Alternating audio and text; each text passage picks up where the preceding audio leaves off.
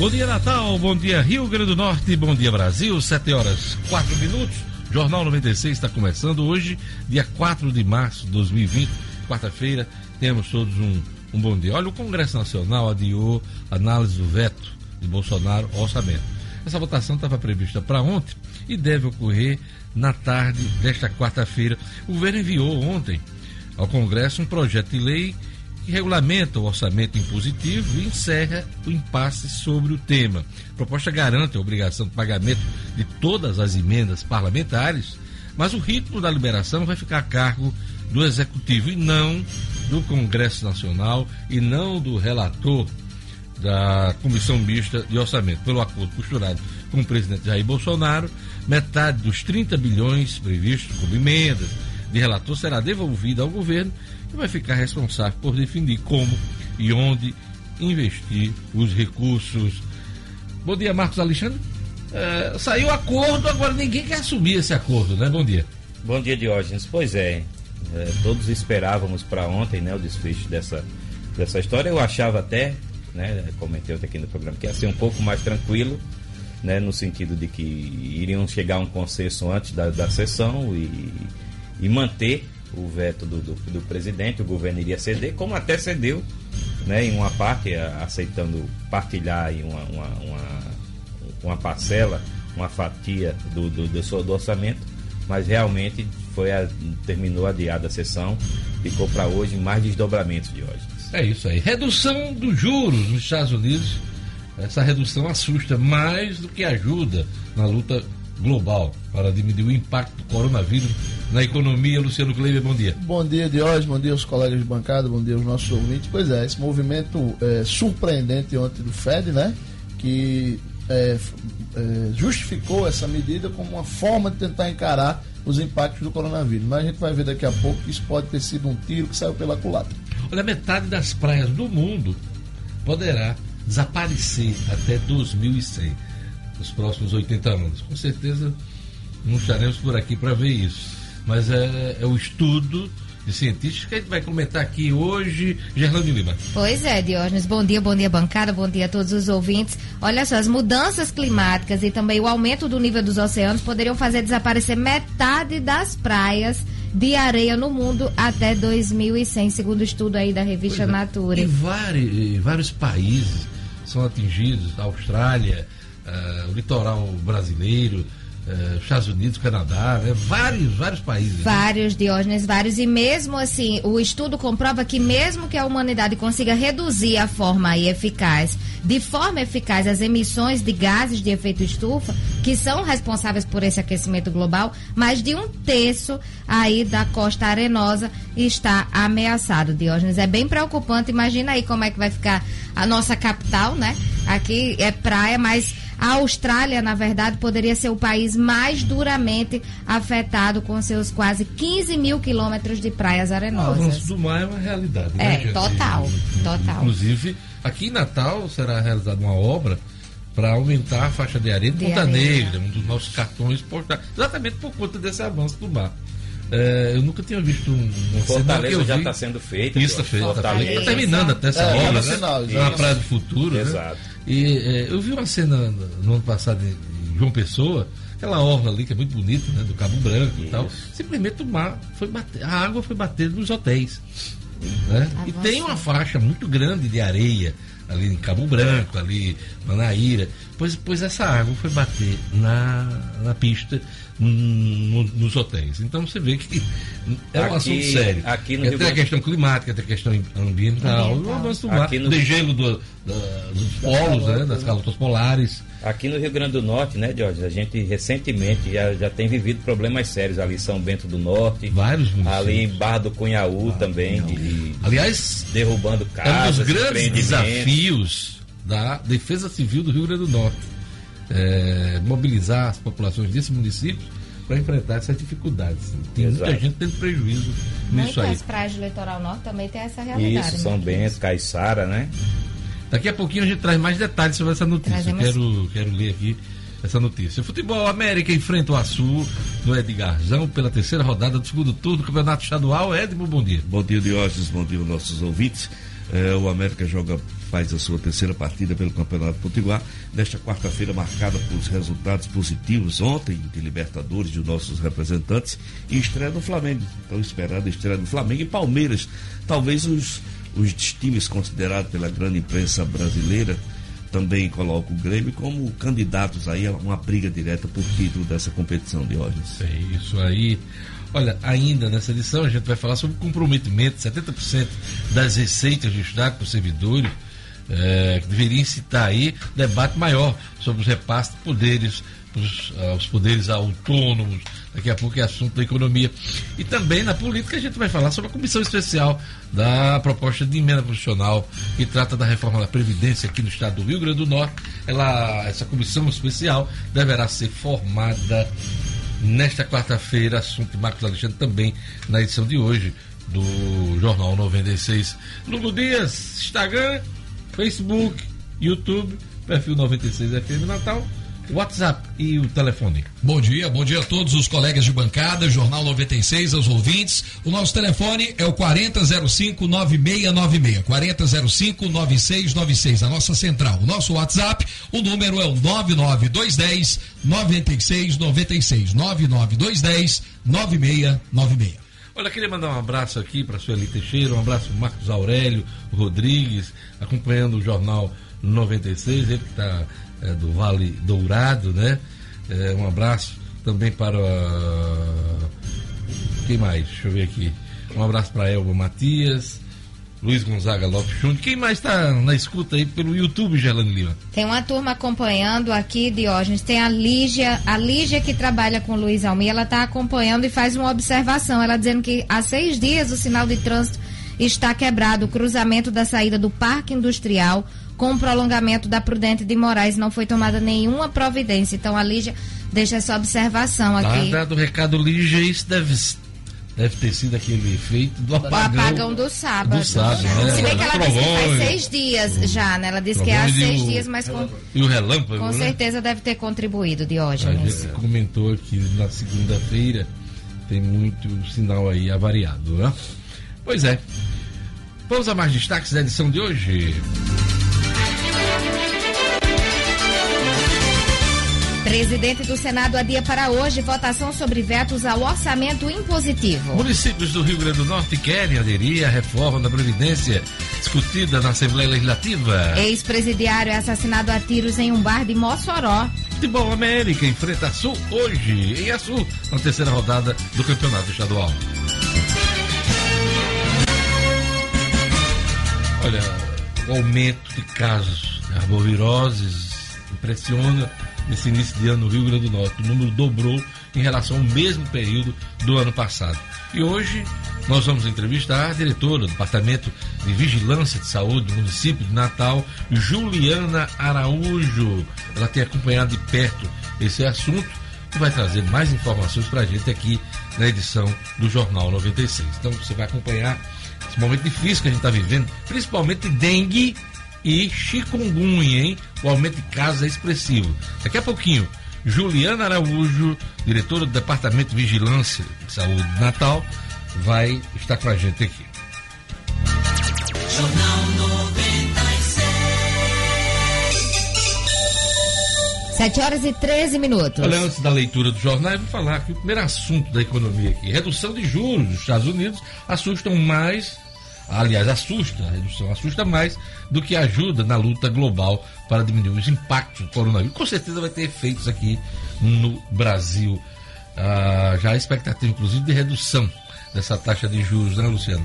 Pois é, Diógenes. É, o, o, Fed, né, que é o poderosíssimo Banco Central norte-americano, anunciou ontem a queda né, de 1,5% para 1,25%. Olha só a diferença, né? Aqui a gente está comemorando juros a 4% ao ano são os menores da história, 4,25%, né? É, e lá eles baixaram de 1,25% para 1% ao ano. É, e foi é, surpreendente por dois motivos. Primeiro, porque não foi uma, uma reunião extra. Não estava previsto uma reunião do FED. Foi de surpresa. Ontem. Foi uma né? reunião de surpresa. Prendeu convocada, mercado, né? convocada pelo, pela presidência do banco, com, claro, com a determinação do presidente Donald Trump. E houve essa redução, e o principal argumento foi que era uma forma de estimular a economia para evitar as perdas com o coronavírus. É, isso aí, na, na expectativa do, do poderoso Estados Unidos, dos poderosos Estados Unidos, era que houvesse um efeito positivo no mercado, mas isso terminou sendo um efeito negativo de hoje, porque de uma maneira geral, os mercados entenderam esse alerta como algo que estivesse escondendo alguma coisa, né? Mais lenha na fogueira. É, as pessoas imaginaram o seguinte: será que a gente está sabendo de tudo do coronavírus? Porque os Estados Unidos são igual à China, né? O movimento deles abala o mundo inteiro. E aí o pessoal O ficou. americano espirra, a gente tem A pneumonia, gente tem né? pneumonia, com certeza. E aí o pessoal ficou naquela hora. Para se ter uma medida tão drástica assim, talvez não esteja se divulgando tudo que se está divulgando sobre os impactos dessa questão do coronavírus na economia.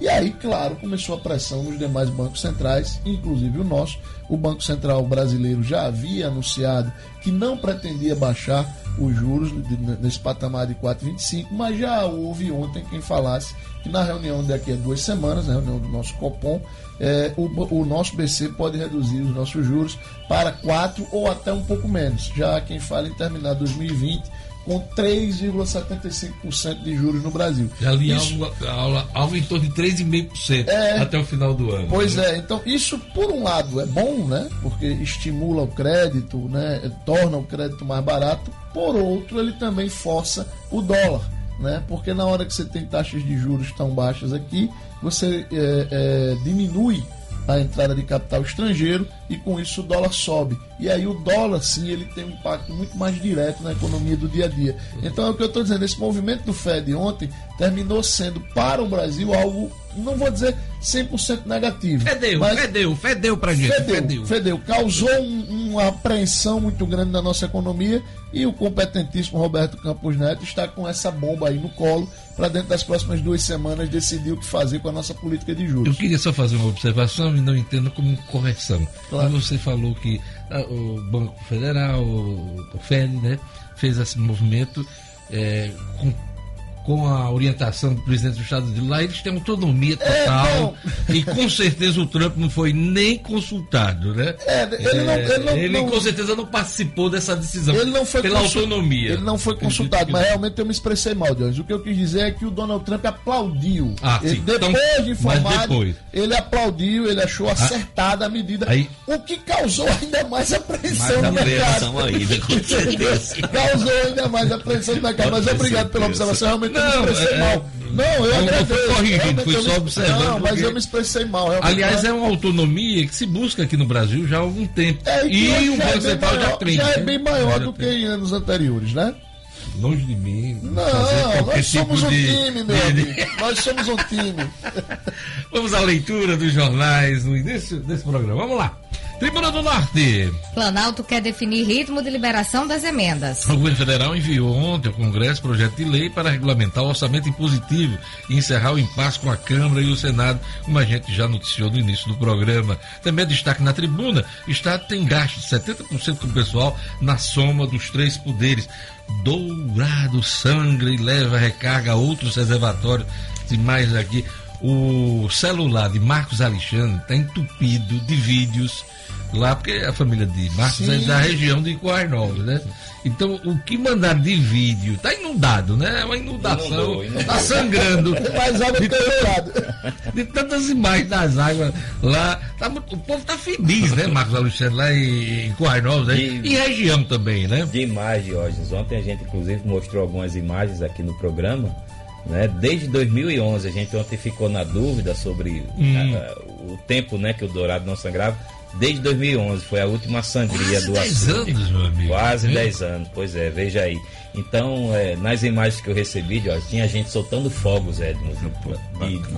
De 5 horas da manhã lá na beira do açude. É bom demais isso aí. O pessoal E- comemorando mesmo, muita Ah, gente ao redor, a é gente muito via gente legal. pulando no, no açude, gente passeando com cachorro, gente pulando, enfim, uma alegria total e, e, enfim, a gente compartilha, né, dessa Pois é. alegria. E a sangria no Dourado, é localizada ali na bacia do Rio Piranha Sul, o Açu Dourado transborda e, e favorece outros reservatórios, né?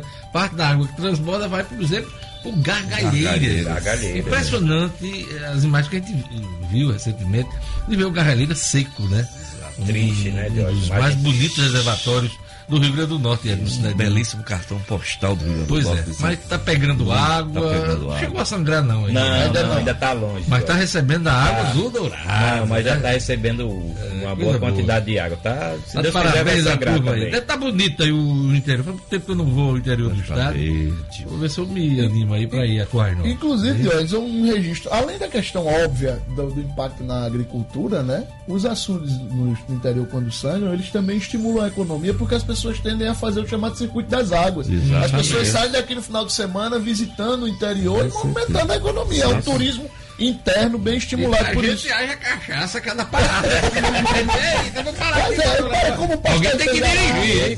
Alguém tem que dirigir, porque se. Como o pastel Tangará e como um peixe lá no, no, no, Itã, no, no, no. Gargalheiras e tal, e vai parando ali. E piranha também. Rapaz, você só pensa Maria. naqui. Eu? Marcos Ah, Alexandre. Marcos Alexandre. Não, eu- é tilápia. Gosto de- Ó, Gela, são santos, né? Deixa. Marcos Alexandre chegou hoje. É, gente, vocês estão nos ouvindo. olhou pra Gerando e disse, chegou nossa Penélope charmosa. Aí o Luciano olhou pra ela. Diga, Dick Vigarinho. Aí eu tô procurando quem é o. Eu tô procurando o rabugento, que é o rabugento. é Edson. Eu sei rir igual o rabugento. Diogenes é uma quebra de sigilo. É, deixa. Total, total. Só tem menino bom. Vamos tocar o barco aqui. Vamos lá. Notícias dos principais jornais do país. Vamos lá. A Folha de São Paulo destaca: temporal mata ao menos 17 em morros do litoral paulista. Ao menos 18 em morros do litoral paulista. Bombeiro morre soterrado ao tentar resgatar mãe e bebê em Guarujá, cidade mais afetada da região. É, um bombeiro já foi encontrado, um corpo de um bombeiro, e tem outro soterrado, que ainda não apareceu. É o drama na, na- em São Paulo, ali no litoral de São Paulo, cidades mais afetadas, Gua- Guarujá e a cidade também de São Vicente. É, também é destaque aqui na, na Folha, reforma da Previdência Paulista passa na Assembleia. Vocês acompanharam a confusão ontem Grave. na Assembleia Legislativa? Mal cantando lá. tumulto, confusão. Mas isso é, é, é desnecessário. É, sabe, o que é que, exato. sabe o que é que preocupa? Violência de parte a parte, viu? A Assembleia lados. depredada, é. de parte O que preocupa é o seguinte. A tru- eh, se acusa muito sempre a truculência da polícia, tá? mas também A as provocações. provoca, é. também. É um crime, é um É. E algumas cenas na, no, no celular, porra, é um Inadmissível, total. O inadmissível. que preocupa é exatamente isso, é porque é- são medidas, claro, duras, todo mundo já falou, inclusive o pacote lá de São Paulo é bem parecido com o daqui do Rio Grande É. do Norte. Parecidíssimo, aliás. São medidas duras, ninguém nunca discutiu, ninguém nunca questionou isso ou duvidou disso, porém extremamente necessárias. Então não vai ser com truculência que vai se Ô, resolver Luciano, esse você está falando que a reforma daqui é parecida com a de São Paulo. Ah, ah, na verdade, o governo federal né, aprovou lá a reforma lá, ela tem que ser adequada nos estados. É verdade. A, a- a- a reforma é parecida para todos os estados. É Há lei, uma é mudança de, de graduação ali da- da- das alíquotas, a idade mínima de um diferencia de outro, mas tem que fazer, não pode deixar de fazer. É Entendeu? obrigatório, é, Aliás, esse assunto deveria ter sido resolvido pelo Congresso Nacional. Não só para os servidores federais, mas também nos estaduais e também para os municipais. Aí a confusão. Mas aí, Jorge, a gente tem que lembrar que os- alguns estados, inclusive aqui, resistiram a esse modelo, né? De aderir ao projeto federal. E aí o Congresso, que é uma casa política, realmente cedeu aí, deixou os estados um pouco, entre aspas, mais livres, né? Para decidir essa questão. E tá aí agora, cada um tendo que fazer o seu. Pois é, eu queria também fazer um registro aqui, Folha de São Paulo traz é, a morte do jornalista Celso Pinto, criador dos principais jornais é, é, de economia do país, o Valor Econômico. Ele morreu aos 67 anos, Celso Pinto, que trabalhou nas grandes publicações do país, fez parte do conselho editorial da Folha, trabalhou em Veja, trabalhou em outras publicações, mas ele ficou é, notabilizado pela, pela criação do valor econômico, Luciano É, Cleber. inclusive a criação do valor econômico foi, né? O, o Celso ele, ele liderou essa, esse movimento, uma espécie de, de- de um grupo de órfãos da, da extinta Gazeta Mercantil, da qual ele também fez parte. Ele foi um dos diretores também da Gazeta Mercantil. Um dos melhores jornalistas econômicos da história do, do jornalismo brasileiro, com certeza. Um texto belíssimo, traduzia muito bem o economês, muito bem mesmo. O, o nosso jornalismo econômico fica bem mais curto. Pois é, e ele desapareceu cedo, né, da cena jornalística, porque há cerca de 10 anos ele sofreu um infarto Isso. e praticamente se aposentou, sabe, Edson? E ontem ele faleceu de complicações por conta de uma pneumonia. Tinha 60 e poucos anos. né? 67 anos, É. novo, ele era de 53, né? Então a gente registra a morte também do Celso Pinto, que é jornalista, que é do ramo, que acompanha a economia, sabe de quem eu estou falando, né? É o destaque da Folha de São Paulo. O estado de São Paulo estampa. Estados Unidos cortam juros, mas bolsas caem. Dólar chega a R$ 4,51. Diz aqui o Estado de São Paulo, medida inesperada para amenizar os impactos econômicos causados pelo surto do coronavírus, teve pouco efeito. Também é destaque do Estado de São Paulo, também a tragédia da chuva, deixou pelo menos 18 mortos na Baixada Fluminense, na Fluminense não paulista, né? Também é destaque do Estado de São Paulo é que o Estado, o Estado de São Paulo, poupará 32 bilhões de reais com a reforma da Previdência, aquela que a gente estava falando agora. Aqui a economia vai ser de pelo menos 300 milhões este ano, né? Ao se ano. for aprovada, né? Japão admite que surto coronavírus pode adiar Olimpíada. Eu queria comentar isso com o Edno. Edno, o COI não está querendo, Não está querendo. adiar nada, Isso. mas o governo japonês já Exatamente. disse. E a, e a ministra, a ministra da Olimpíada, né, a Seiko Sashimoto, acho que o nome é esse, ela já fala da possibilidade de adiar para o final do ano uma coisa que o COI, que o, Não que o. Thomas Beck não admite. Aí, aí se passa. E outra coisa de hoje, outras competições esportivas começam a ser questionadas eh, se adiam, se continuam. se pode- Quem sabe se no futuro próximo até a própria Libertadores pode sofrer alguma. Agora, O é, grande né? prêmio de Fórmula 1, que ia ser no, logo no Isso. início da temporada na China, já foi adiado. Foi adiado. É, Né? é, tem essa questão dos Jogos Olímpicos, Olímpicos. inclusive, pelo investimento que foi feito, é uma coisa é inadmissível. Os Isso. compromissos, os contratos que foram assinados, né? Pode nem pensa em. Agora, há quem defenda transferir as Olimpíadas para outro país. E isso, levaria. Aí eu sei como é que seria feito Aí uma isso é operação que- dessa, Isso né? é que o Japão não, nem, não admite de maneira nenhuma. Por, por isso que a ministra fala em uma espécie de, de realizar dentro do ano de 2020. No Ainda Japão. dentro do. Isso, mas sempre no Japão. E, o- e, o- Até e- depois de controlar a doença lá na frente. E o Agora, exatamente desse pensamento. Diógenes, Edmo e ouvintes, é, é, tem um detalhe crucial e, e para mim né, é impressionante, embora não, não seja novo, a gente acompanhou grandes eventos, inclusive aqui em Natal, em 2014, a Copa do Mundo, né, e, e nas Olimpíadas é, é, o modelo é praticamente idêntico. Né, o COI tem um poder total para, se quiser, cancelar, simplesmente cancelar ele o as. Olimpíadas. Mas não é o que o Thomas Ja- Bach, né? não, Thomas não, Bach, é, Thomas não Bach. é o que. Mas isso está previsto em contrato, Diógenes. Então, o COI, se quiser, ele simplesmente transfere a Olimpíada autonomia quiser, absoluta. cancela, o adia. O Japão não tem tanto poder. Claro, tem porque né, Que é já- um país investidor, já, já investiu, investiu, né? bilhões de dólares. Mas o COI tem um poder total para fazer o que quiser com a Olimpíada. Estes foram os destaques do Estado de São Paulo. Vamos ao Globo. Estados Unidos cortam juros para tentar conter abalo na economia. Também é destaque no Globo. Planalto cede, mas Congresso adia a votação de vetos ao orçamento. Joe Biden arranca por vitórias em ao menos oito estados.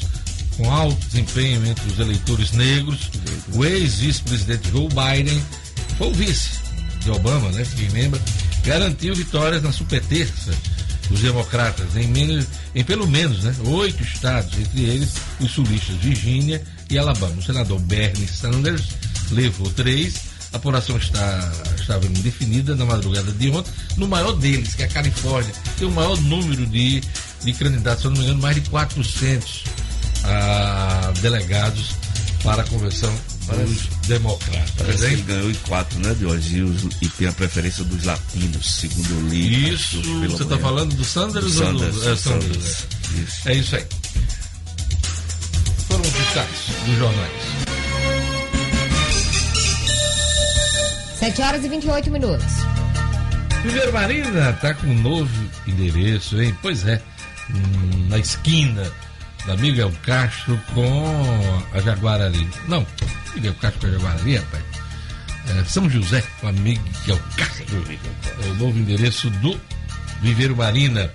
E o Viveiro Marina continua com o melhor preço, qualidade Natal. Confira comigo grama esmeralda. A partir de R$ reais metro quadrado, plantas com qualidade e preços oficiais do produtor ao consumidor. Viveiro Marina vende barato porque produz. Bate qualquer orçamento da concorrência. Conheça a nova loja do Viveiro Marina e leve seu orçamento para negociar. Vou repetir, o novo endereço do Viveiro Marina, ali na esquina da Miguel Castro com a rua São José. Liga lá no Viveiro Marina para você comprar mais barato em 99949 6400. 99949 6400 Viveiro Marina, a grife do paisagismo. Vamos lá, previsão do tempo hoje no Rio Grande do Norte. Informação da Clima Tempo. Previsão do tempo. Em Natal, a quarta-feira segue com céu claro e aumento de nuvens ao longo do dia. À noite, pancadas de chuva, hein? Imagem mínima. De 23. Máxima. 30 graus. Em Jardim de Piranhas. Dia de sol entre nuvens com pancadas de chuva nos períodos da tarde e da noite. Mínima. De 25. Máxima. 35 graus. Em Ipanguaçu. Previsão de sol com algumas nuvens. Chove rápido durante o dia e a noite em mínima. De 25. Máxima. 34 graus. Guamaré. Quarta-feira de sol e temperatura abafada. Mínima. De 25. Máxima. 34 graus. 7 horas e 31 minutos. 30. Polícia Federal prende foragido que levou 94 milhões de cruzeiros. Ah, é aquele roubo, né? Dos 94 milhões. Se der disso. Eu, eu, li Cruzeiro aqui, aí eu lembrei. Tu lembra daquela confusão? Lembro, Acho que sim. foi quando? Foi Foi 82. 82 ou Por 86? aí, né? No início da década de 80, Foi, né? foi, foi. Pois é. Então, Socorreu há quase 40 partido, anos. o partido acusava um e o outro acusava o outro, dizendo que era coisa de política, Os né? detalhes, o repórter é Rafael Araújo. Polícia. Hoje com Rafael Araújo. Rafael, eu era. Não, eu não era tão menino, não, mas. Mas eu era um garoto, era, era um adolescente, porra. Quando isso aconteceu, conta pra gente os detalhes dessa história. Bom dia, Diógenes. Bom dia, ouvintes do Jornal 96.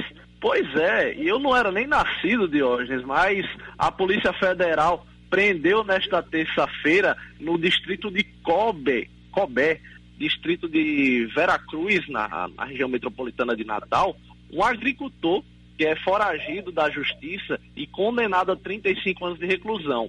Ele é suspeito de integrar a quadrilha que roubou. Suspeito não, ele já foi julgado, né?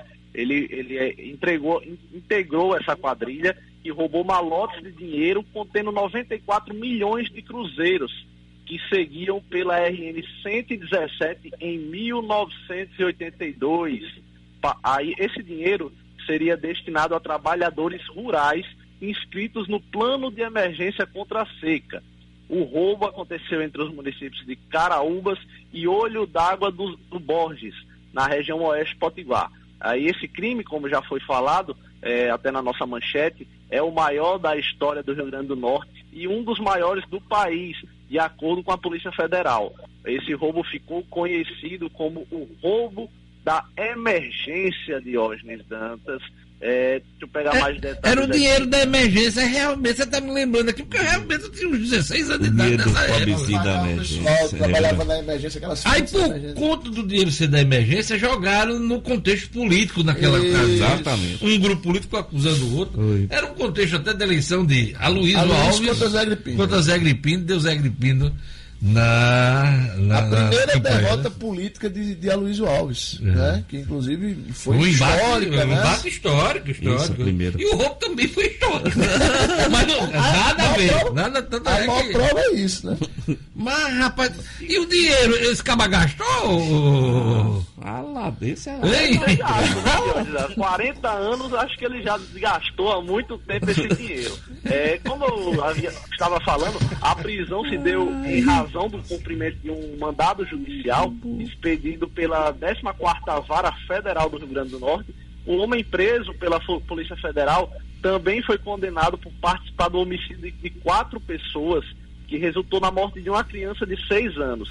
Após passar por exames de corpo e delito, ele foi transmitido para os ele foi transferido, desculpa, para o sistema prisional do Rio Grande do Norte e aí já está à disposição da Justiça, onde deve cumprir pena em alguma unidade prisional do estado de Diógenes Dantas. Ô, Rafael, ex-presidiário é morto a tiros num bar de Mossoró. Conta pra gente os detalhes. Pois é, o crime aconteceu na madrugada desta quarta-feira em um bar lá no bairro Dom Jaime Câmara, na cidade de Mossoró. Segundo a polícia, a vítima foi identificada como Francisco Cláudio da Silva e ele é mais conhecido como Fafio e tem 37 anos. Ele foi assassinado enquanto bebia nesse esta- estabelecimento que fica vizinho à sua casa. É, quando estava bebendo lá na mesa desse bar, um carro do tipo Meriva se aproximou dele, de- do, do- do bar onde ele estava. O veículo parou em frente a esse estabelecimento e no neste momento o atirador desceu e já abriu fogo contra a vítima. Após ser atingido por diversos disparos, o homem não resistiu e morreu no local antes mesmo da chegada do socorro médico.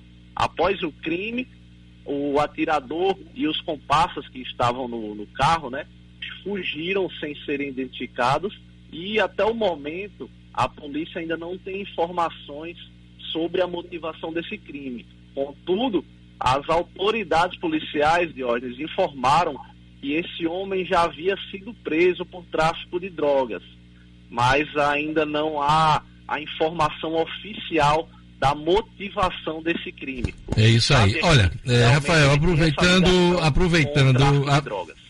Aproveitando o seu comentário, informar que um militar da Força Aérea Brasileira foi resgatado em alto mar ontem, né? Próximo à praia de Santa Rita, no litoral norte do Rio Grande do Norte. Ele foi resgatado após ter, ter sido ejetado né, da aeronave, eh, um super tucano de treinamento, né? Então houve uma movimentação muito grande, inclusive vídeos. O, Muitos a vídeos empresa circularam ontem noticiou ontem, né? Teve uma nota da aeronáutica. Da aeronáutica Teve. também. No final do dia, porque ficou muita gente, na verdade, curiosa para saber o que tinha acontecido. Isso. Muita gente curiosa, tinha né? até acontecido Exatamente, né? querendo saber o que de Exatamente, fato. Os motivos que levaram o tripulante de- da aeronave sido ejetado eh, são desconhecidos, deverão ser investigados pela Força Aérea Brasileira. Geralmente as Forças Aéreas, aliás, as Forças Armadas. Eh, Abafam isso tudo, né? é, não, eles não, não divulgam tanto abertamente, né? Esse tipo de ocorrência. Mas vamos acompanhar a apuração. Diga, diga lá, Rafael.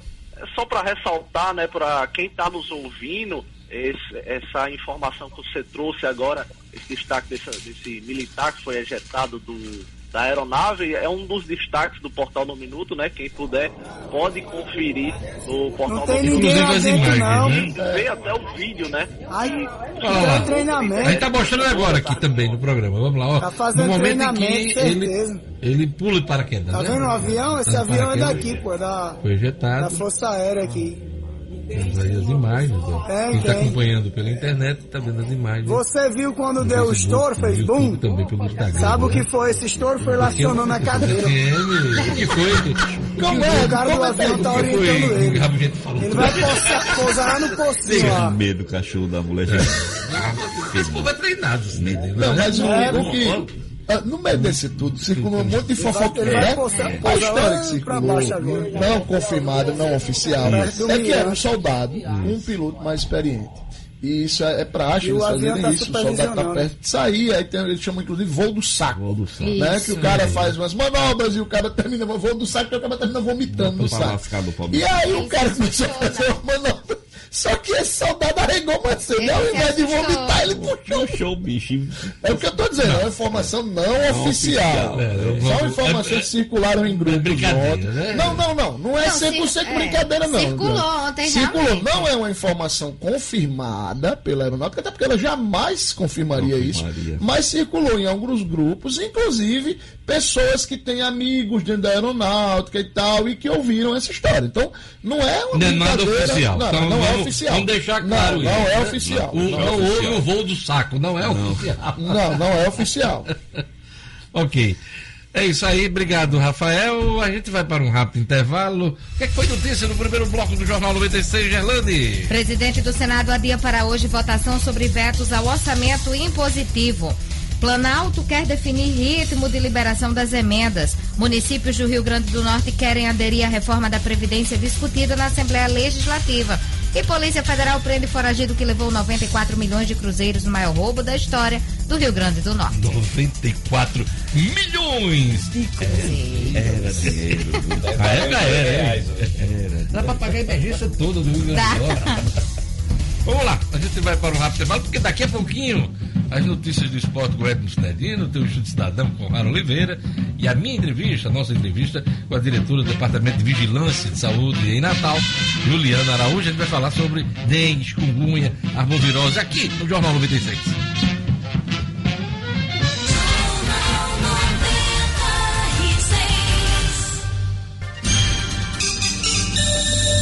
Estamos de volta com o Jornal 96, 7 horas e 40 minutos. Que história é essa de uma vereadora lá de Macau que, que falou que era para roubar mesmo? Diga aí, Marcos Alexandre, me informa aí você. Olha, Jorge, essa história ontem repercutiu bastante né, no estado né, na- natural.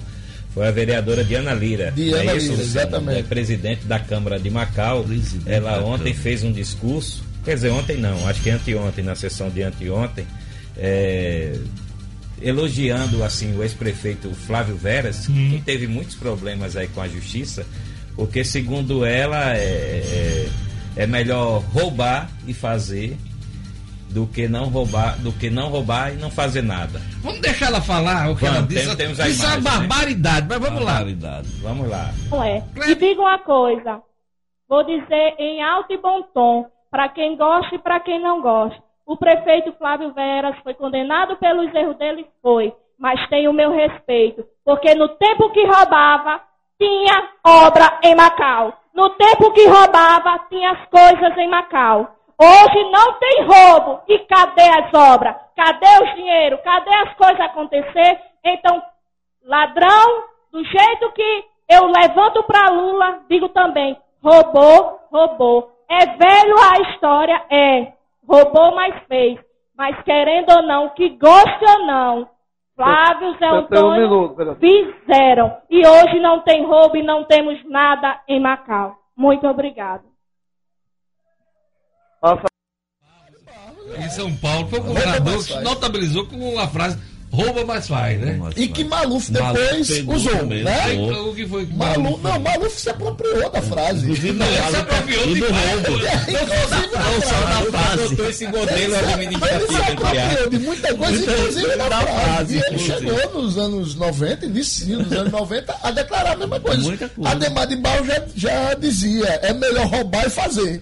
Minha E a declaração foi na abertura do ano Do legislativo. ano Na legislativo. abertura do ano legislativo. Vereadora do PHS. Belo exemplo. Mas depois Beleza, ela disse uma- que foi tirada do contexto. Ei, né? bota aquele pi pra mim agora. Não tem como. Bota o pi pra mim. Belo exemplo. uma- Não, eu, eu tô parando. É bom. Ela, e ela fez porra. realmente, e ela fez questão de É ressaltar em alto e e bom alto e som. bom som. Então não tem Nossa margem para Senhora. interpretação não, né? É, não, é, foi extremamente infeliz. Inclusive, querendo agradar, porque ela me parece liderada do Veras, né? Do, do, do, do, do- Do ex-prefeito. Do homenageado, do né? homenageado. Ela, ela, inclusive, colocou ele péssimo na história. Ele roubou, roubou, mas fez, né? Dizer, Olha, está procurando uma empresa que trabalha com móveis e cadeiras para escritório? Na Home Office você encontra os mais diversos mix de cadeiras giratórias e fixa para seu trabalho ou estudo. Cadeiras normatizadas e com alto padrão de qualidade. Toda a linha de móveis para escritório planejados, hein? Pois é, você encontra tudo isso com preços competitivos e justos na Home Office, que fica ali na Avenida Bernardo Vieira, 2855, Lagoa Seca, em frente ao Colégio Cônigo Monte, próximo ao cruzamento das avenidas Bernardo Vieira com a Jaguarari. Telefone 2030 2225, 2030 2225. Tem promoção, hein? Cadeiras New ISO, fixa, a cor preta, de 122 reais por 85 reais. À vista? Em dinheiro, espécie. Vai lá na Home Office, que é uma empresa especializada na manutenção e reforma em cadeiras para escritório. Vou repetir o endereço: Avenida Bernardo Vieira, 2855, Lagoa Seca, em frente ao Colégio Cônigo Monte, próximo ao cruzamento com as avenidas Bernardo Vieira e Jaguarari. Telefone 2030 2255. Gerlane Lima, vamos lá. Olha, a Secretaria de Saúde descarta um dos cinco casos suspeitos de coronavírus registrados no estado do Rio Grande do Norte. Gerlane Lima. Cotidiano com Gerlane Lima. Oferecimento Realize Gourmet. Neste mês de férias de verão, com super descontos nos combos de sanduíches e milkshakes. Chame a turma e vá se deliciar. Realize Gourmet. Sempre pensando em você. Promoção válida nas unidades Capim Macio e Petrópolis. Siga arroba realize.gourmet. Gerlane. Pois é, Diógenes, agora o estado passa a ter, o Rio Grande do Norte passa a ter quatro casos registrados como suspeitos do coronavírus, cinco descartados e quatro excluídos. Os casos só são oficialmente reconhecidos como suspeitos após a confirmação do Ministério da Saúde, Diógenes, o que ainda não ocorreu com todos os registros. Então, os números divulgados pelas secretarias estaduais e o Ministério da Saúde não são necessariamente iguais, já que os órgãos têm aí horários e procedimentos distintos para apresentarem os boletins diários. Dos quatro casos que ainda seguem como suspeitos aqui no Rio Grande do Norte. Três pacientes moram em Natal, um em Parnamirim. Segundo a CESAP, a Secretaria Estadual de Saúde, eles seguem em estado geral um bom. Estão em isolamento domiciliar, que é uma medida recomendada para casos sem complicações clínicas, conforme o protocolo estadual clínico aí, também o protocolo nacional. Todos os casos suspeitos aguardam essa confirmação laboratorial. As amostras coletadas foram enviadas ao Instituto Evandro Chagas, que fica no Pará e tem um prazo de até sete dias para a liberação dos resultados. Então, um caso foi descartado, Diógenes. O Rio Grande do Norte segue agora com quatro casos registrados como suspeitos, lembrando que cinco já foram descartados e quatro excluídos, Diógenes. É isso aí. Marcos Alexandre, municípios querem aderir à reforma da Previdência na Assembleia. Eu já emendo a história da comissão da Assembleia que vai ser formada nesta quarta-feira. É, que história é essa? Os municípios não querem votar a reforma, querem aproveitar o embalo aí da Assembleia? É isso, Diógenes. É, aqui no Rio Grande do Norte são 39 municípios é, com regime próprio de previdência, né, ou, ou, seja, que tem responsabilidade com seus aposentados, né, inclusive Natal, Mossoró, né, são 39 ao todos.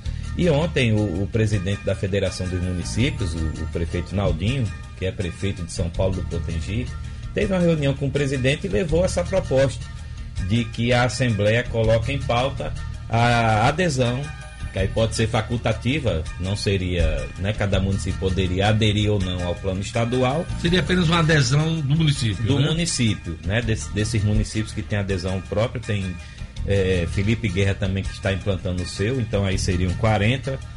É, esses municípios poderiam aderir ou não, dependendo do, da, de cada prefeito, claro, de cada gestor, ao plano que está sendo votado na Assembleia. E o deputado presidente da, o deputado Ezequiel Ferreira, presidente da casa, disse que iria levar o assunto possivelmente né, à comissão especial, que como você disse está para ser anunciada hoje com a sua composição, cinco componentes né? Tá acertado aí... são cinco componentes, como bem disse ontem aqui o deputado Francisco do PT, né? cinco componentes. Fechou, fechou esse número, cinco componentes.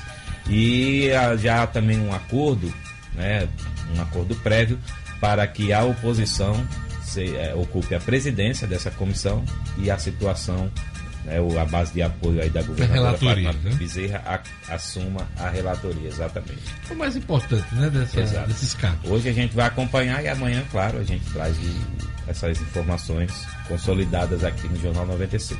Daqui da Assembleia a gente vai para Brasília agora, para o Congresso Nacional, porque a comissão mista do Congresso aprovou medida provisória do 13 terceiro salário do Bolsa Família, hein, O'Hara Oliveira? Estúdio Cidadão, com O'Hara Oliveira. Agora, o 13 terceiro salário do Bolsa Família é lei, né?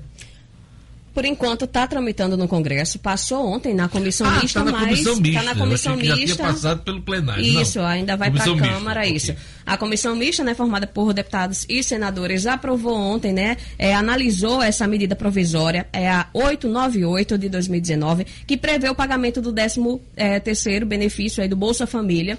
E aí o relator, o relator é o senador Randolph é, Rodrigues, ele que é da rede do Amapá. O senador Randolph, ele alterou texto da medida provisória, esse é, esse é o detalhe mais importante, e ele ampliou o pagamento do benefício extra a ser pago a título de abono natalino to, para todos os anos. A medida provisória, né, o texto do governo, previu o pagamento apenas no ano de 2019, como, como foi, feito. Mas o relator fez essa alteração, tornando esse benefício permanente. Bolsa Família né, atende atualmente aí quase 14 milhões de famílias que vivem em situação de extrema pobreza, com renda per capita aí de até 89 reais mensais e, no caso de pobreza, com renda entre R$ 89 e 178 reais mensais por membro. O benefício pago a cada família é de R$ 189,21. No relatório, ainda, o senador Randolph também incluiu na medida provisória o abono para os beneficiários do, daquele benefício de prestação continuada. Então, com essa concessão, a ideia aí é corrigir a uma desigualdade histórica né, e garantir isonomia entre os beneficiários do BPC e os demais do INSS que já recebem o 13º salário, nessa né, renda extra no final do ano. Na sequência agora da aprovação dessa comissão mista, agora vai para apreciação da Câmara. Na Câmara, os deputados vão analisar se aprovam a MP original, né, o texto do governo, ou se aprovam o relatório do Randolph, ou se rejeitam aí qualquer desses dois textos. Em caso de aprovação, o texto segue para apreciação dos senadores. É só um comentário, Luciano Kleiber. Faltou dinheiro para o Bolsa Família no ano passado. Faltou. O governo Bolsonaro, logo no início, já sabia que ia faltar dinheiro como é que está essa situação financeira do Bolsa Família, inclusive com a perspectiva aí de estabelecer um décimo terceiro, que não vai ficar agora, né? Vai ser só uma benesse do presidente de plantão. Esse é um dos nós que o, o governo Bolsonaro precisa desatar em todo esse debate do orçamento de hoje. Né? É, o, o, orçamento do Bolsa Família para esse ano é rigorosamente o mesmo do ano passado, uhum. e agora com a obrigatoriedade. Ali na faixa de 30 bilhões, de 30 né? bilhões. Com bilhões essa obrigatoriedade aí, ele já tem esse para administrar né, do 13 terceiro salário. E, e, é indiscutível. Esse a, gap no, esse, no, no orçamento. É, Você gostou? do, gostei, gostei do gap. Depois eu vou até pesquisar aqui o que, é que quer dizer isso. É um vazio, Mas, um buraco. Ah, um, é um buraco, tá né? certo. É, bom, é, esse, e, e, a questão do Bolsa Família, ela tem uma, um valor duplo, né, uma importância dupla. Primeira, é, vamos dizer, a menos, menos republicana, que é a eleitoral, né? O, o Bolsa Família é, para Bolsonaro, uma espinha dorsal principalmente por causa da sua importância no Nordeste, onde ele é. É, e, e, principalmente por causa do Nordeste, porque no caso de Bolsonaro é a região onde ele é mais frágil politicamente, né? Mas ela também, o Bolsa Família também tem uma grande relevância econômica, porque junto com o pagamento das, dos do benefícios do INSS, né? ele sustenta muitas economias no, no, interior dos estados, principalmente, repito, na região Nordeste. Só para o ouvinte ter uma ideia, Dionis, só para encerrar, é, a gente está falando aí de rendas, o Rara tocou aí, entre 89 e 120 reais por pessoa por mês. Só para vocês terem uma ideia, um, um, casal que tem dois filhos e ganha um salário mínimo, veja bem, um casal com dois filhos e que a renda da família é de um salário mínimo, esse casal tem uma renda per capita de R$ 261,25 por pessoa. Né? Então, quer dizer, um salário mínimo para quatro pessoas, a gente já sabe que já é muito difícil de sobreviver. E dá 261. Imagine quem tem 89 reais por Pois questão... é, pois é, pois é. É isso aí. Então, obrigado, é, o governo, O governo tem que, de fato, já começar a fazer uh, esses estudos, porque dificilmente vai ser rejeitado na Câmara e no Senado. Com certeza. Obrigado, Rara. Até amanhã. O Cicobi, maior sistema cooperativo do Brasil, a tarifa sobre o limite do cheque especial vai continuar zerada. Com a nova regra, as instituições financeiras podem cobrar 0,25% de tarifa sobre o limite do cheque especial acima de 500 reais. Isso nas outras instituições, porque o Cicobi não vai aderir a essa regra. Ou seja, usando ou não o cheque especial, sua tarifa continua zerada no Cicobi, porque usar os serviços de forma justa faz parte dos valores do Cicobi. Entre em contato com a agência do Cicobi, no edifício Portugal Center em Natal, e fale com o gerente Denivaldo, hein? Ele vai explicar para gente e para você as vantagens de ser mais um cooperado do Cicobi. Ligue Cicobi 32 34 23 86 32 34 23 86 Cicobi, o maior sistema cooperativo do Brasil. A gente vai entrevistar agora a Juliana, né? A Juliana uh, da Secretaria de Juliana Araújo, da Secretaria do Departamento de Vigilância Secretaria de Saúde. Tarde a gente vai falar sobre arbovirose, mas antes, um comentário, Gelana, aquela, aquela notícia das praias, né? Coisa impressionante, né? Metade das praias do mundo, viu, Diógenes? Aí poderá desaparecer até 2100. É uma preocupação aí por causa das mudanças climáticas e também o aumento do nível dos oceanos que podem comprometer aí metade das praias de areia no mundo até 2100. Pois é, essa pesquisa está na Nature, que é a revista especializada em clima e meio ambiente. É, mesmo que a hum- humanidade consiga reduzir de forma eficaz as emissões de gases de efeito estufa, responsável pelo aquecimento global, mais de um terço da costa arenosa está ameaçado, segundo esse estudo que foi divulgado hoje. As praias de areia ocupam mais de um terço dos litorais marítimos no mundo todo. E eh, a Austrália pode ser, como o Gelano já falou aqui nessa edição, pode ser o país mais afetado, seus quase 15 mil quilômetros de praias, né?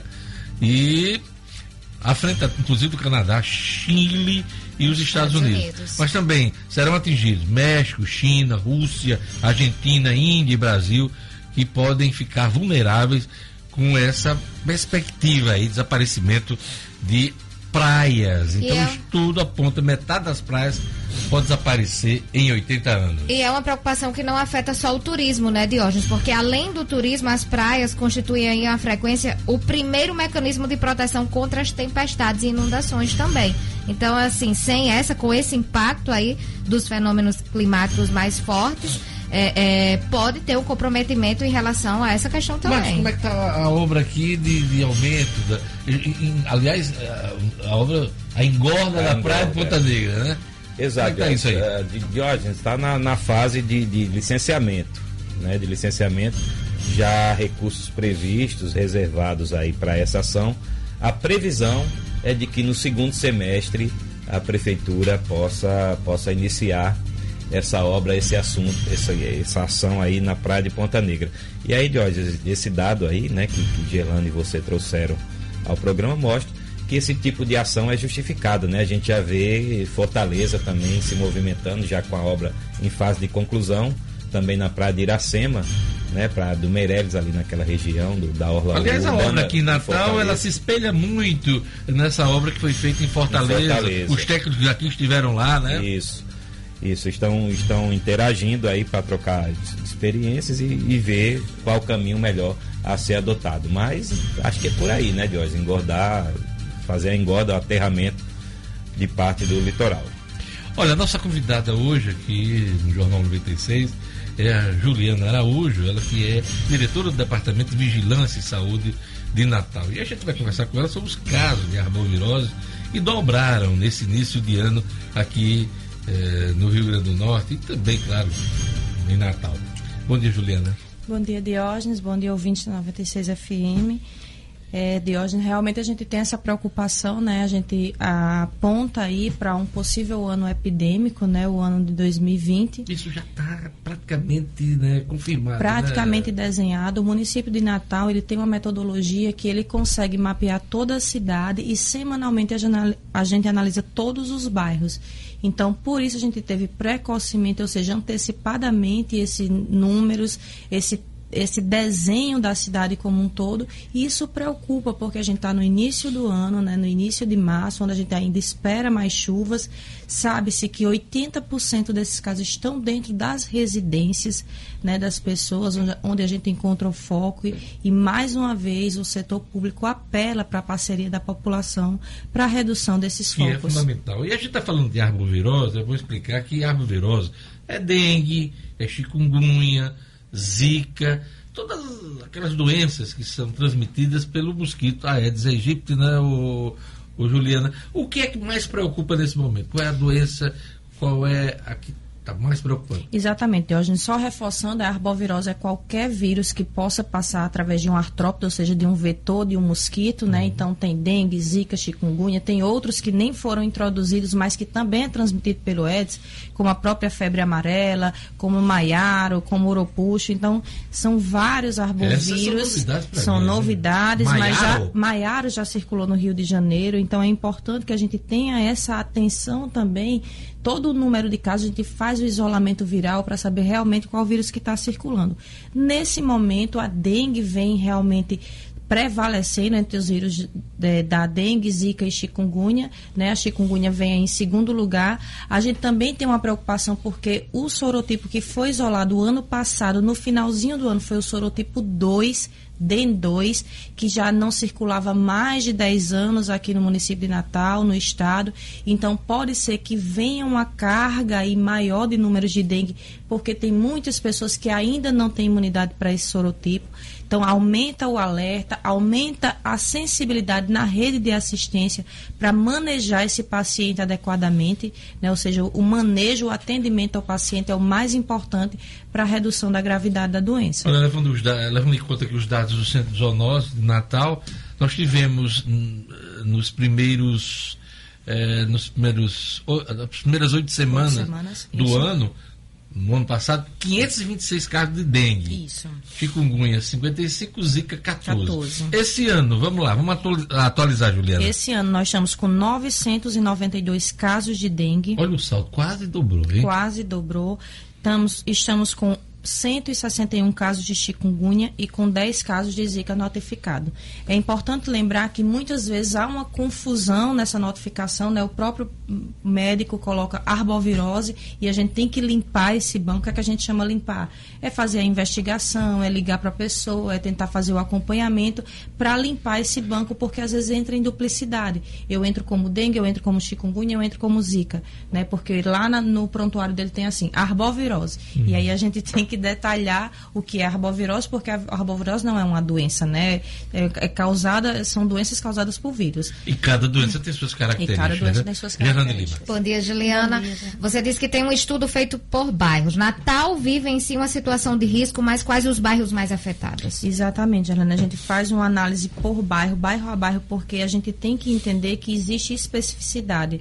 Né? Hoje, o bairro de Pajuçara, o bairro de Planalto e o bairro de Felipe Camarão são os bairros que mais eh, preocupa, né? onde a gente vê aí o- no mapa da cidade. Esse ranking né, do, Um da ranking arbovirose. Que a gente né? chama de pontos quentes, a gente vê o mapa ali bem vermelhinho nessas áreas, onde a gente encontra muita densidade vetorial, ou seja, muito vetor, muito foco. Então a gente faz uma sensibilização, já entramos imediatamente com medidas paliativas, vou reforçar paliativas, porque o carro fumacê não é a solução, do contrário do que a população pensa, ele não resolve, ele mata aquele vetor adulto, ele consegue diminuir a transmissão que está sustentada naquele momento, mas tem que ter cuidado com o foco, porque ele não mata lava, ele não mata pulpa, então ele serve apenas como paliativo. É isso aí. Luciano Kleber. Juliana, é, a gente viveu esse, esse tumulto todo aí por cinco suspeitas de coronavírus, uma inclusive descartada ontem, né? É, e você está nos trazendo aí mais de 900 casos confirmados de dengue, só de dengue, isso. né? É, e, e notificados são casos confirmados, a pessoa está com dengue, né? É, ou não? Não, existe, é, existe uma diferença. O caso notificado, ele, quando ele tem as características da doença, Ah, ele tá. chega no pronto-socorro com febre, dor de cabeça, dor no corpo, está num local que possivelmente Tem tem, vetor, tem foco, então associa-se que a gente chama um vínculo epidemiológico e notifica-se para aquela doença. Após a investigação, nós temos 60 dias para encerrar esse caso, ou seja, limpar o banco, como eu estava falando. A Fazer checagem, né? a A investigação, checagem. realmente confirmar, fazer o exame sorológico, ou seja, de sangue ou o isolamento viral e realmente confirmar ou descartar a Em doença. média, quantos por cento disso se confirma pelo histórico? Em, em média, a gente consegue confirmar aí cerca de 80%. Tá. Por que a gente consegue fechar esses casos? Porque a maioria não colhe o exame adequadamente, não chega em tempo oportuno, então a gente não tem. E muitas vezes a gente consegue fechar pró- própria clínica do paciente e a epidemiologia. A gente chama de vínculo epidemiológico. Ok, então a gente está falando aí de algo em torno de 700 casos. né? Então eu, eu, eu queria fazer esse paralelo. Quatro casos de suspeita de coronavírus gerou todo esse tumulto. A gente tem 700 de dengue. Eu queria que você falasse um pouco, claro, eh, a gente já, já discutiu muito, tirar o, o- a água parada, eliminar a água parada, evitar locais que possam concentrar mosquito, mas com a pessoa já infectada, que tipos de cuidados, a pessoa já doente, que tipo de cuidados as pessoas que convivem com elas precisam ter para que isso não continue, para que esse ciclo não continue? Bem, é, a dengue, a zika, a chikungunya, ela não, não é transmitida pessoa a pessoa, Pessoa a né? pessoa. Então, o manejo do paciente, o manejo da, da pessoa que está doente, que eu digo, é, é, o cuidado dela é muito importante, né? O profissional médico da assistência, tanto que a gente capacita todo ano, é importante que ele saiba que ele não pode mandar um paciente com arbovirose se ele vê sinais de alarme para casa, né? Então, sinais de sangramento, petecas no corpo, muita mialgia, desidratação, isso pode ser um sinal de choque, né? Então, a gente tem que tratar o paciente com muita hidratação e repouso. Não tem outra medida, né? Como é um vírus, a maioria dos vírus não tem tratamento, é realmente os cuidados da vacina, né? sintomatologia, não há vacina ainda para dengue, né? Existe uma vacina em estudo, em análise e que pode ser colocada no calendário do SUS, mas ainda Juliana, está... existe para febre amarela, né? Existe para febre dengue amarela, não, para né? dengue não. E a dengue, o estudo dessa, dessa vacina, ela é mais complicada porque são quatro sorotipos. Então é um mix de vírus, né, digamos assim, que tem que ser colocado no paciente e aí você tem que ter tido dengue já alguma vez. Se você não teve dengue nunca, você não pode tomar a vacina. Tem uma série de complicações que o Ministério da Saúde está estudando para ver a melhor forma de viabilizar essa vacina no calendário. Mas os cuidados são esses: é o repouso, é a hidratação, é se sentir muito cansado, muito fraco, procurar a unidade de saúde, em sinais de sangramento, em manchas no corpo, procurar imediatamente a unidade de saúde. E os que estão perto, para que não seja contaminado pelo mosquito, é fazer a limpeza da casa, né? É ver o seu quintal, é o ver básico, o seu né? vizinho, é trabalhar isso, a educação, trabalhar isso na escola do seu filho, pedir ao professor que faça esse tipo de alerta. Ó, meu filho adoeceu, vamos ver aqui na escola se tem algum tipo de focos, vamos trabalhar isso, porque a gente encontra muitos, mas muitos focos em residências. Luciano Felipe. Letalidade. Nós temos um histórico de letalidade de uma dessas arboviroses aqui em Natal, no estado. Olha, a dengue ela tem uma letalidade é, Baixa. baixa, né, relativamente baixa, mas como atinge muitos casos, a gente tem, por exemplo, do ano passado a gente teve oito, oito óbitos por arbovirose. A recuperação da né? chikungunya é mais lenta, o sofrimento é maior, né? O sofrimento é maior, é uma doença altamente limitante.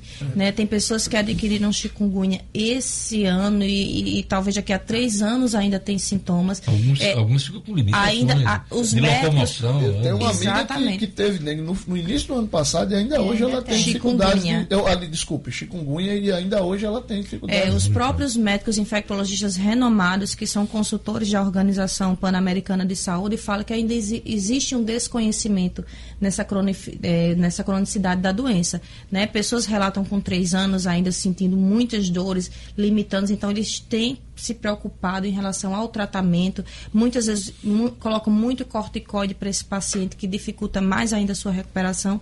Então ainda tem análise, por isso que é tão preocupante. Eu vou pegar o seu gancho, né, falar um pouco do coronavírus, que é uma doença nova, claro que assusta, mas eu costumo dizer em todas as capacitações que o município tem feito é que existem coisas que assustam muito mais que já está entre nós, né? A exemplo desse ano, os casos que foram descartados foi por influenza B, influenza B mata, né? Influenza A mata, já Gripe, circula entre né? nós, rinovírus mata, já circula entre nós, dengue, chikungunya mata. Porque Então, o coronavírus está na ordem do dia aí, está badalado no noticiário o tempo todo, Isso. internacional, né? Então há um. Claro que existe um- um- uma preocupação, um alerta, um uma vigilância temos que ter, né? Tanto que o caso que, que chegar vai como vermelho, né? A gente trata ele como vermelho, mas existe também outras coisas que a gente não pode esquecer. Não pode suspeitar tudo para corona e deixar de suspeitar para as doenças que estão circulando aqui, que são os vírus respiratórios que já começaram a circular e as arboviroses. Para encerrar, as pessoas relaxaram nessa questão ah, da dengue, da chikungunya, zika. A gente sente que sim, sabe, Diógenes? A gente chega assim na população, faz trabalho. A gente tem um trabalho na orla constante. Hoje o município de Natal trabalha a orla com os agentes de endemias, falando do lixo. Mas a gente vê ainda, continuam jogando lixo naquelas pedras no enrocamento, continuam é, acumulando lixo no quintal, terrenos baldios. Limpa agora de manhã, quando à noite está do mesmo jeito. Então, é, é foco, tudo é foco. Você, você joga uma casquinha de laranja que ela fica lá e pode acumular água, resseca. é um de foco. pet, uma né? tampinha No- de no pet, lixo, né? a garrafa, né, a latinha. Então, é- é- são- é- a gente às vezes sente o setor público enxugando gelo, né? Porque a gente trabalha tanto, mapeia, joga veneno, que não seria o ideal, né? Mas e a gente não consegue ver avançar. Não né, desista os não, não desista não. Eu, queria fazer esse apelo aqui, público. Em nome de toda a população. Da população. A gente tem que, exatamente, inclusive com programas como esse aqui, conscientizar a população. Esse é o principal papel aqui dos profissionais da comunicação, os jornalistas, juntamente, claro, E com as são- autoridades da saúde. Quando a gente abre o espaço com uma entrevista como essa, é, o meu primeiro objetivo é esse, é de conscientização das pessoas. E o impacto não é significativo, de Deus, né? A gente tem um impacto muito positivo, a população começa a ligar mais, começa a denunciar mais pelo 0800, que eu já vou divulgar aqui. Vamos lá. Né? Então, qualquer caso de denúncias, terrenos baldios que vocês veem que são foco e problema de saúde pública, ligar para o 0800 281 4031, que é o atendimento da denúncia da vigilância em saúde do Repita município. 96, 0800. 0800 281 4031. É isso aí. Eu queria agradecer a presença de Juliana Araújo, da- diretora do Departamento de Vigilância e Saúde de Natal. Obrigado pelas Obrigada. informações. E a gente continua aqui com o Jornal 96. A Uniodonto é a maior rede, o melhor plano odontológico do Brasil. Consultas, raio-x, canais, restaurações e se você precisar, extrações, hein? Pois é, com a mais completa rede credenciada do Rio Grande do Norte e do país. Já aconteceu com você aquela emergência em pleno domingo, tipo quebrar um pedacinho do dedo comendo caranguejo? Pois é, não se preocupe. Na Uniodonto você tem um plantão de urgência todos os dias, de domingo a domingo, 24 horas até a madrugada, hein? Uniodonto um plano feito sob medida para você. Acesse hoje mesmo uniodontorn.com.br uniodontorn.com.br Sorriso Uniodonto. Vamos lá pro futebol. Obrigado, Juliana. Tchau. Chamar o Edson Cidadino agora. A gente vai falar do futebol agora, hein? Pois é. Cidadino, quatro vitórias brasileiras na largada da Libertadores. Edmo Cidadino. Esportes com Edmo Cinedino. Fala pra gente aí, quem foi que Pois é, Diógenes. Primeira vitória do Atlético Paranaense, uma vitória suada, agoniada contra o Penharol do Uruguai. Eu achei um público pequeno na Arena da Baixada, pouco mais de 20 mil, esperava um pouco mais. Eu não sei nem o número de, de quanto cabe, a capacidade. Bom, o Atlético venceu de 1 a 0, Diógenes, e o Internacional, logo cedo, aplicou 3 a 0 na Universidade Católica. Esse é o tipo do jogo do engana torcedor, né? Por quê?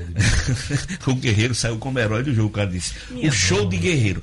Aí você, aí eu assistia os melhores momentos, sabe?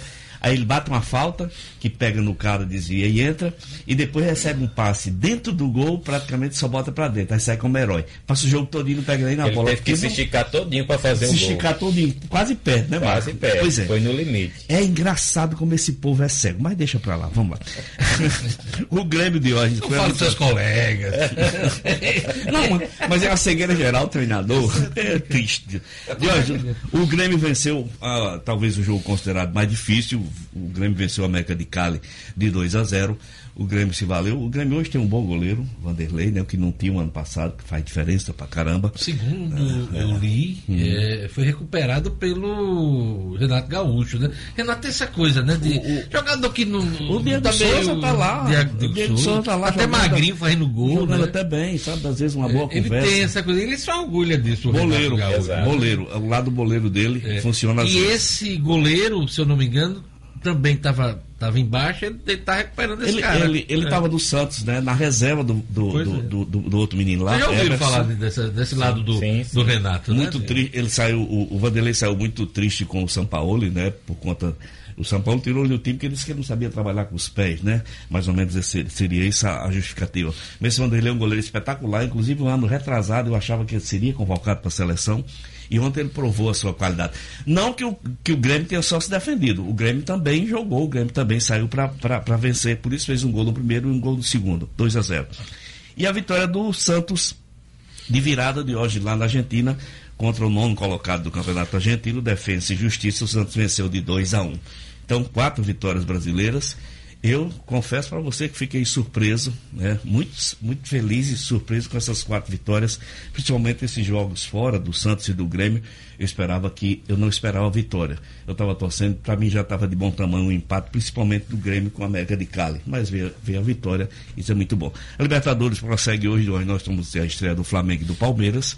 O Flamengo Ah, o enfrenta. Flamengo, É. é, estreia O hoje? E o Flamengo enfrenta o, o Júnior Barranquilla, que é uma equipe muito forte, quarto colocado do colombiano. É, Flamengo com tô seus vendo um desfalques. grande jogo. Vai ser transmitido, acho, pela televisão Com hoje, certeza. né? Vai, vai, vai. Vai ser Globo, transmitido. tal, Ah, né? Exatamente. É, o Flamengo com seus desfalques, jogadores importantíssimos, né? Como o Bruno Henrique. Não, brincadeira. Eu sei que é É brincadeira. Eu sei que é brincadeira. Eu- Tô ligado que é Esse brincadeira. jogo às 21 h 30 que certamente deve ser Calma, o jogo da televisão. calma. A, a, a pronúncia, Barranquilla, Barranquilla. Barranquilla. O Tigre, é, essa equipe, o Palmeiras enfrenta o Tigre.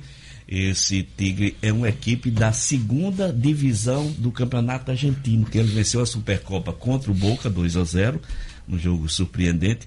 E, e quebrou até um. Que, que antes a, a, a Comebol não permitia um clube de segunda divisão participar da Libertadores, mas aí foi feita esse- essa, essa abertura. O Tigre vai enfrentar o Palmeiras de Luxemburgo. Palmeiras que está cheio de atacante. Eu estou começando a sentir.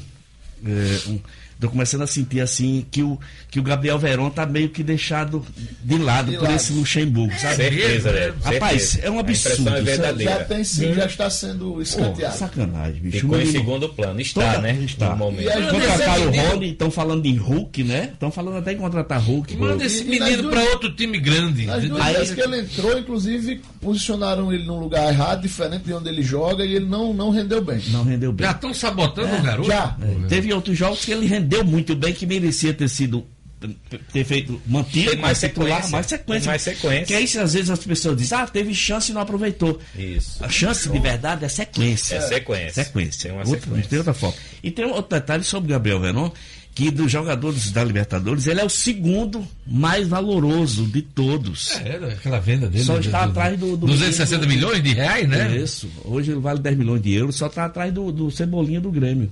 É o segundo na, na, na- nessa Não, 10 milhões de Não, euros. não são não, 10 não, milhões mais. de euros só não. Acho É que mais. 260 É mais, é milhões de mais. reais. Não, É dá uns 40 milhões de euros. Eu não sei. é, não é 10, Cidadino- mil- mas é 10 milhões de euros né, nessa, nesse ranking que fizeram aqui, que eu, vi, que eu li ontem.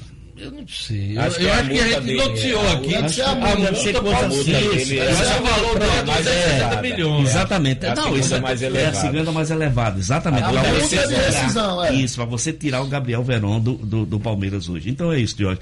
E amanhã nós vamos ter a estreia do São Paulo contra o Binacional do Peru. Então vamos esperar que estejam Tá, vitórias. um minutinho final aqui, a América enfrenta o Açu no Edir Gazão hoje, É, né? Terceira eu, rodada do... eu- eu queria falar bem rápido desse jogo, para dar uma palhinha sobre Série D bem rápido também. Rápido. O que Marco me passou, que é muito importante. O jogo é às- hoje às 19 horas, a Sul e América, terceira rodada do estadual. De hoje, a CBF divulgou a tabela, os grupos da Você Série já falou D. do Edir Gazão, né? Já?